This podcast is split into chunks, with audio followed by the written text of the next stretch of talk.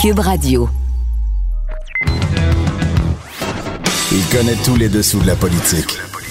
L'économie, la santé, le transport. Antoine Robitaille. Là-haut sur la colline. Cube Radio. Bon lundi quand même. Aujourd'hui, à la haut sur la colline en quarantaine, je me dis que c'est bien que je me sois mis en quarantaine le 14 mars dès mon retour de France. J'ai en effet eu la mauvaise nouvelle ce matin. Mon test à la COVID-19 s'est avéré positif. Je suis donc un des 10 nouveaux cas dans la capitale nationale annoncés par le premier ministre aujourd'hui. Heureusement, jusqu'à maintenant, les symptômes que j'ai eus sont mineurs, courbatures, frissons sans fièvre, mais surtout, pendant quelques jours, perte de l'odorat et du goût. Mais tout ça est revenu. Là. Bref, jusqu'au 5 avril quand même, ce sera là-haut sur la colline sous influence covidienne. Aujourd'hui, donc, nous recevons notre chroniqueur constitutionnel Patrick Taillon qui nous dépeint les effets du fameux virus sur le système judiciaire, lui qui était déjà très, très lent et qui souffrait de retards endémiques. Alors, c'est à écouter un peu plus tard. Mais d'abord, notre compteur est au bout du fil dans son repère de télétravail. Bonjour Jean-François Gibault. Bonjour Antoine. Notre compteur et accessoirement directeur de la recherche à QMI, toujours en télétravail évidemment, qui est Ah, content? euh, obli- obligé, obligé comme tout le monde d'être en, té- en télétravail. On, qui est on content notre, parce euh, que notre mal en patience. il a reçu quelques précisions quand même. Euh, on sait que la semaine passée, tu nous soulignais là, l'espèce d'esprit de confusion des annonces du fédéral. À chaque jour, il y avait son annonce, puis à chaque jour, ça ouvrait à peu près 1000 portes de questions. Et, ce matin, un peu de précision quand même sur euh, finalement l'aide aux entreprises. Ben, en fait, euh, la précision, c'est tout simplement qu'on nous parlait d'une aide destinée aux PME. Puis aujourd'hui, M. Trudeau qui euh, marche déjà sur la peinture et qui nous dit finalement, ça sera toutes les entreprises qui ont subi des pertes de revenus de 30% ou plus qui vont avoir accès à cette aide-là. Donc, on élargit aux grandes entreprises également. Et euh, je dirais, pour une réponse qu'on nous apporte, euh, je pense qu'il y a euh, 100 questions supplémentaires qui s'ajoutent, Antoine.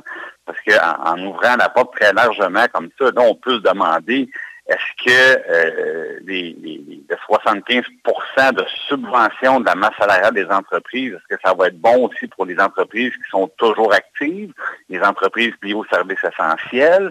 Est-ce que ça va s'appliquer, par exemple, aux, euh, aux entreprises qui emploient de la main-d'œuvre étrangère? Euh, 30% de perte de revenus, est-ce que c'est une baisse calculée par rapport au 31 décembre, par rapport euh, à la troisième semaine de février quand les marchés se sont Est-ce que c'est par rapport à la date de confinement? Je veux dire, j'ai beaucoup plus de questions euh, cet après-midi que je pouvais en avoir euh, vendredi dernier. Et évidemment, euh, on parlera pas de la facture, là, parce que là, on parle de plusieurs dizaines de milliards par mois, Ah le oui. coût d'une mesure comme celle-là par mois, dépendamment justement des balises qu'on va apporter. On nous a toujours pas dit, par exemple, si un emploi euh, qui était maintenu durant la crise pourrait être subventionné ou ça doit euh, avoir euh, été un emploi qui était perdu. Bon, il y a beaucoup de points d'interrogation, mais là, euh, on sort le- on sort l'artillerie lourde du côté du gouvernement fédéral. En même temps, c'est un peu un aveu d'échec par rapport au fameux chèque de 2000 dollars qui est toujours pas disponible, soit dit en passant, Antoine, parce qu'on Ça, c'est la prestation d'urgence canadienne. là. Voilà, là, ce, ce que, ce que monsieur, madame, tout le monde appelle le 2000 là, c'est le chèque qu'on va pouvoir demander à partir de la semaine prochaine, à partir du 6 avril. Au début, le ministre des Finances du Canada, monsieur Morneau, nous disait, ben, avec le 2000 voici ce qu'on aimerait. On aimerait que les entreprises euh, conservent le lien d'emploi de leurs employés, mais mettent leurs heures de travail à zéro. Alors, à ce moment-là, les gens pourraient aller chercher leur chèque de 2000 sans qu'il y ait, par exemple, le, fameux 4% qui soit envoyé aux employés, donc sans qu'on soit obligé de carrément couper le lien juridique entre une entreprise et ses employés. Là, aujourd'hui, on dit, ben finalement, euh, on change de stratégie, on va payer le salaire des, euh, des, euh, des employés des entreprises à la hauteur de 75% Alors, euh, c'est ce qui fait le, le- le changement de cap. Et là, il y a, il y a un maximum, là, on peut parler d'un montant là, de, de 847 dollars par semaine, qui est le maximum assurable dans le cadre du programme. Mais euh, ça nous donne une facture qui est, gigantesque parce qu'essentiellement, le 847 dollars par semaine, c'est la moyenne euh, hebdomadaire du secteur privé. Euh, au Canada. Donc, c'est probablement ça qui, est leur calcul. Donc, c'est la nouvelle économique du jour. Là, c'est pour les entreprises, je pense qu'on pourrait difficilement en faire plus pour les inciter à garder euh, les personnes en emploi. Maintenant, euh, j'ose même pas penser à la grosseur du déficit fédéral à la fin de l'année 2020. Ça va être épouvantable, Jean-François. On dirait qu'ils ont perdu le contrôle. En tout cas, je ne sais pas si peut-être que ça se rattrape. Ils ont remis beaucoup de, dentifrice dans le tube depuis une semaine et demie, mais... Euh, oui, ben, il y a toujours cette impression-là d'improvisation, de, de, panique, de d'espèce de cha-cha-cha de la finance, c'est-à-dire on avance un pas, on recule de deux, on change de côté, puis on recommence. Alors ça devient hein, très difficile à suivre et euh, il faudrait qu'à un moment donné, on soit capable d'avoir un portrait plus stable euh, avec des, enjeux reliés à ça, des précisions. Parce que là, moi, je suis un chef d'entreprise demain matin. Comment je calcule mes affaires, où je fais ma demande, lesquels de mes employés vont être admissibles, euh, j'aurais bien de la misère à le déterminer pour le moment. Tu veux aussi souligner le fait qu'en Ontario, on ne semble pas nous donner les bons chiffres des gens qui sont infectés au COVID-19. Ben absolument. Et là, c'est euh, Radio-Canada euh, anglais qui sort cette, euh, cette nouvelle-là, c'est-à-dire qu'en Ontario, on avait des chiffres qui semblaient être plus favorables que ceux du Québec. Et ça fait plusieurs jours qu'on voit M. Legault et le docteur Arruda peiner un peu à nous expliquer pourquoi la situation est pire au Québec qu'en Ontario, même qu'ailleurs au Canada. là, on constate que c'est pas parce qu'on donne un portrait qui est plus rose que la réalité est plus rose.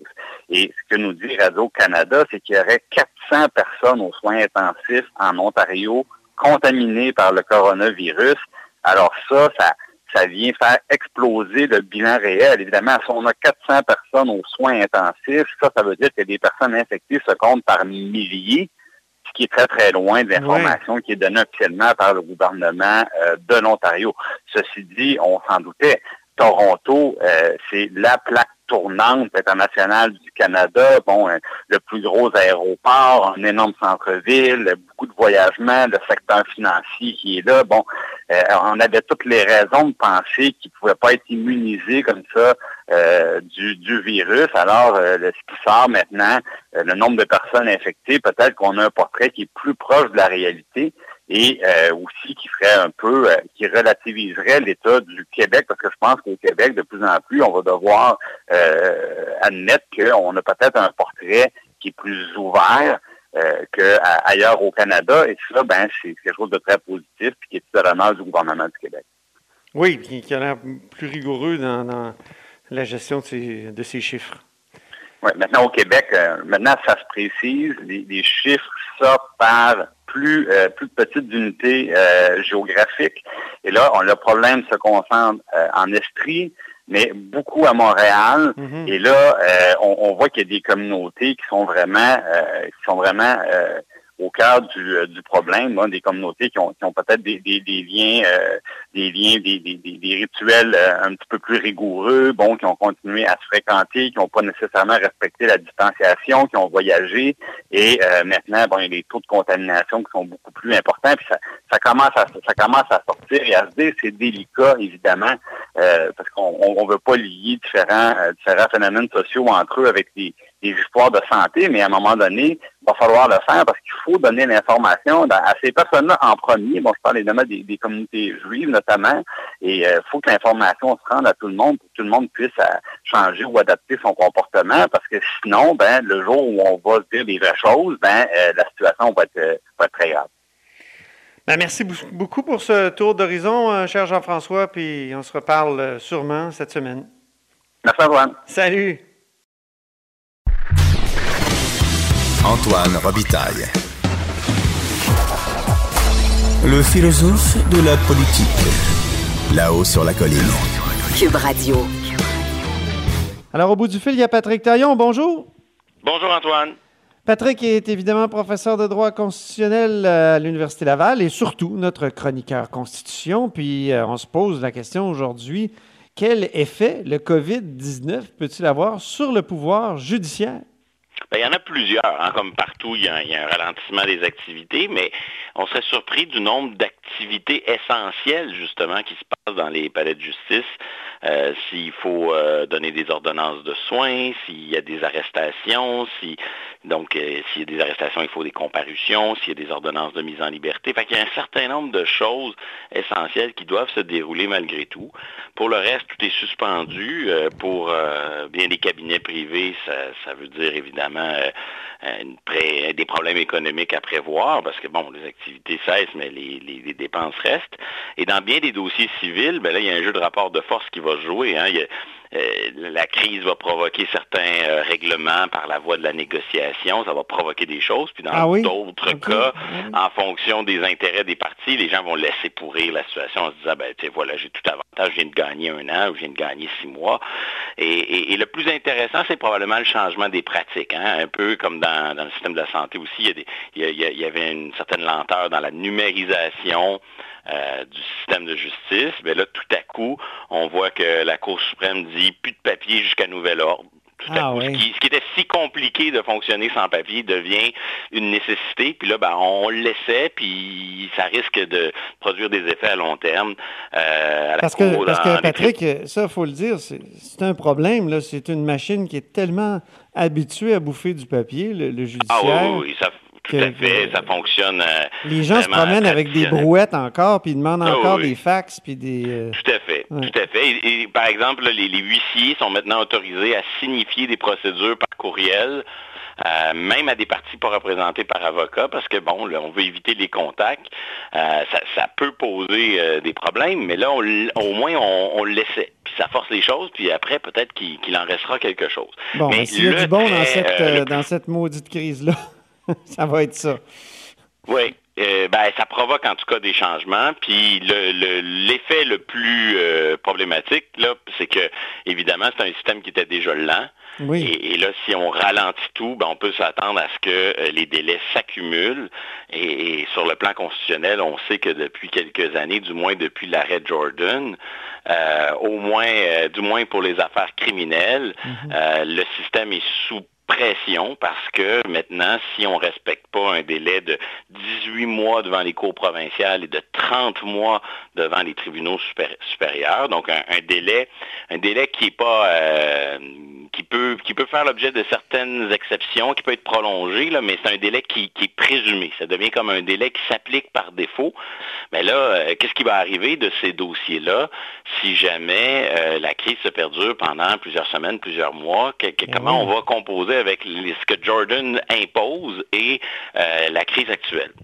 C'est ça, Jordan, c'est un grand coup de pied dans, la ruche.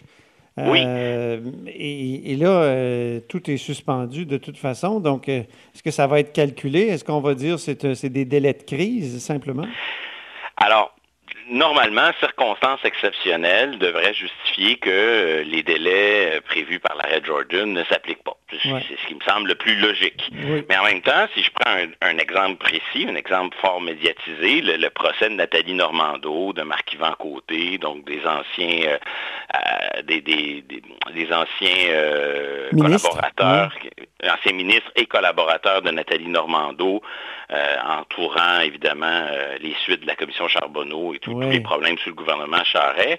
Mais dans ce procès-là, lundi 16 mars, ça c'est exactement il y a deux semaines, euh, on est un peu au premier lundi du confinement, arrive une audition qui portait justement sur la question de savoir si on était déjà hors délai Jordan. Donc déjà, on était dans un débat pour savoir si tout avait été trop long.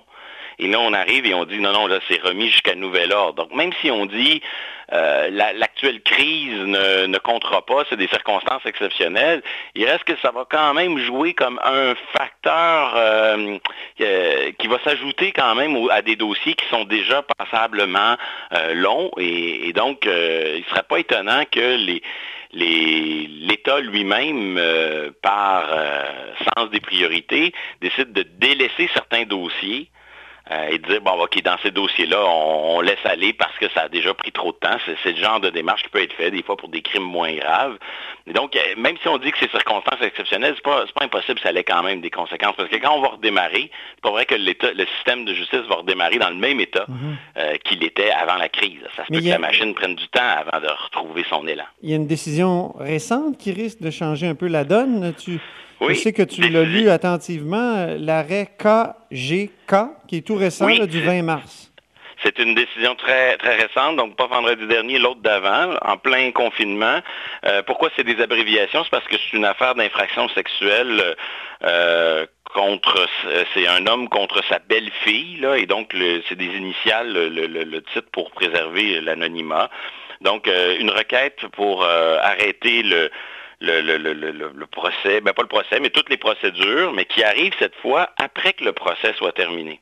Et la question qui se pose dans cette affaire-là, c'est le délai que ça prend pour rendre jugement. Une fois que l'accusé a eu son procès, euh, si ça prend un an ensuite, ou dans, dans le cas qui nous occupe, ça avait pris neuf mois, pour, qu'on, pour que le juge écrive son jugement, puis dise coupable, non coupable, et voici la peine. Et dans cette affaire-là, quelques jours avant qu'il rende jugement, on arrive avec une requête pour dire ça fait trop longtemps, arrête procédure. Et donc, ça pose la question, est-ce que le délai exigé dans Jordan s'applique aussi pour tout le temps que le juge euh, délibère et rédige son jugement? Alors la réponse de la Cour suprême est très, très ambiguë. Elle nous répond un peu euh, oui et non, puis à quelques égards, elle, elle énonce un peu euh, une forme de double standard. Je m'explique. D'abord, elle dit le droit d'être jugé dans un délai raisonnable inclut la question euh, du temps où le juge réfléchit, mais ah pas le délai de Jordan. Autrement dit, euh, on a droit d'être jugé dans un délai raisonnable, mais quand c'est le juge qui, prolonge les délais par son temps de réflexion et le temps qui est écrit, là, on n'a pas un délai fixe, puis ce n'est pas un nombre de jours précis que l'on doit présumer. On revient à des paramètres plus flous. Donc, euh, ici, ce qu'il faut, c'est prouver que le juge a été nettement plus long que ce qui aurait été raisonnable normalement. Ce n'est pas un délai comme 30 mois ou 18 mois qui s'applique par défaut. Et en plus, la Cour suprême dit il faut présumer l'intégrité du judiciaire. Donc, il faut présumer que si le juge prend du temps, c'est parce que l'affaire nécessite du temps, c'est parce qu'il mhm. fait bien son travail. Il faut présumer qu'il n'est pas en situation de faute. OK. Donc, c'est une situation un peu euh, étrange parce qu'on coupe un peu la poire en deux. On dit euh, si euh, le juge si le juge prend du temps, c'est probablement parce qu'il fait bien son travail. Et, là, on, leur oppose l'argument de oui, mais, pourquoi les avocats, l'État, la police, eux, ils sont soumis à une règle plus exigeante avec un nombre de jours précis qu'il faut présumer? On leur met une pression ben oui, ça a l'air corporatiste. Euh, pour les juges eux-mêmes. Ça a l'air un peu corporatiste parce qu'on on, excuse euh, donc le temps que, prend le juge, mais euh, pour tous les autres acteurs du système judiciaire, ben là, on leur pousse dans le dos. C'est ça l'impression qu'on a avec, avec ce que tu me dis. Moi, c'est l'angle où la décision me semble le plus critiquable. C'est pourquoi le, pouvoir judiciaire, lui, s'attribue une plus grande souplesse, une plus grande flexibilité et, il est moins soumis à, il est soumis à des contraintes moins fortes que euh, les procureurs de la couronne, que, euh, et, que l'ensemble des, avocats et des policiers qui travaillent pour l'État. Donc, ce que la Cour suprême répond à ça, c'est que l'arrêt Jordan visait à répondre à un problème précis, puis elle parle de la culture de complaisance à l'endroit des délais dans le système judiciaire. Mais ce qu'elle dit tout de suite après, c'est comme si nous, les juges, on s'exclut de ce problème-là. Ben nous, nous, le temps qu'on réfléchit, ça ne fait pas partie du problème. Ben, ça. en fait quand même un peu partie. Ben oui. Et ensuite, on analyse des problèmes d'ordre pratique. On dit, écoutez, en pratique, si on inclut ce délai-là, ça va être très, très difficile de prévoir. Euh, L'État ne pourra pas, pourra pas savoir à l'avance combien de temps le juge a de besoin. Ça va devenir ingérable. Et ça, là-dessus, je pense qu'ils ont raison soulever des problèmes pratiques. Mais encore une fois, c'est un peu étonnant de voir que les problèmes pratiques semblent peser plus lourd lorsqu'il s'agit euh, des contraintes liées au métier de juge que lorsqu'il s'agit des contraintes liées au métier de procureur de la couronne ou de policier. Et ce n'est pas la mhm. première fois qu'en matière de droits et libertés, euh, les juges s'appliquent un, un, double standard. Ah je ne veux pas euh, ennuyer les auditeurs avec trop d'exemples, mais, mais on sait que dès les premières années de la charte, c'est posé la question, la charte s'applique aux règles de droit, donc aux lois. Qu'est-ce qu'on fait dans un système de common law lorsque la règle de droit est énoncée par le juge? Et là, au départ, ils ont dit non, non, ça ne s'applique pas aux règles de droit privé énoncées par les juges en common law, ça s'applique seulement aux lois énoncées par les parlements. Ah, Arrêt ok. Dolphin Delivery. Puis Ah, après, Dolphin peu- Delivery. Moi qui, qui ai étudié un peu en droit, je me souviens parce que ça m'avait frappé Dolphin, le petit Tout à dauphin. fait. Et quelques années plus tard, on a dit, ben non, finalement, les juges, quand ils développent la commune là, sont pas soumis, ils échappent pas complètement à la charte, mais c'est plus souple, c'est seulement un contrôle par rapport aux valeurs de la charte. Donc, on leur accorde comme soudainement une plus grande souplesse. Dans les dernières années, début de la décennie 2010, Ouais. à l'étape de la justification, et je termine là-dessus, euh, lorsqu'il y a une atteinte aux droits et libertés, l'État peut ensuite se défendre. Il s'agit de justifier la limitation qui Oui. est faite au nom d'une raison d'intérêt public. Et à l'étape de la justification, ben, les critères sont très, très exigeants. C'est les critères de l'arrêt Oaks, là, pour ceux qui connaissent un peu ces choses-là. Et au début de la décennie 2010, à l'occasion de l'affaire Doré, de l'affaire Loyola aussi, Loyola, une école euh, Oui. privée euh, de Montréal, Sur ben, dans ces la... affaires-là, oui. la Cour suprême est arrivée en disant, ben, quand c'est des décisions à portée individuelle, quand ce qui est contesté, c'est une décision rendue par un tribunal administratif ou c'est une décision à portée individuelle rendue par une juridiction, mais là, les critères de justification, il faut les redéfinir. Les Mhm. redéfinir comment? De façon plus floue, plus souple et selon plusieurs, de façon moins exigeante. Donc on le voit, euh, c'est probablement une confiance, une espèce de biais. On a confiance en l'honnêteté de notre travail, on a confiance qu'on travaille avec les bons outils, on a confiance dans l'approche du cas par cas. Donc tant dans l'affaire KGB là, toute récente que dans ces deux autres euh, questions antérieures, on voit que il y a une tentation parfois du pouvoir judiciaire de s'appliquer les exigences de la charte avec peut-être un petit peu plus, à tout le moins, de souplesse et de flexibilité, voire peut-être un peu moins de rigueur. Oh!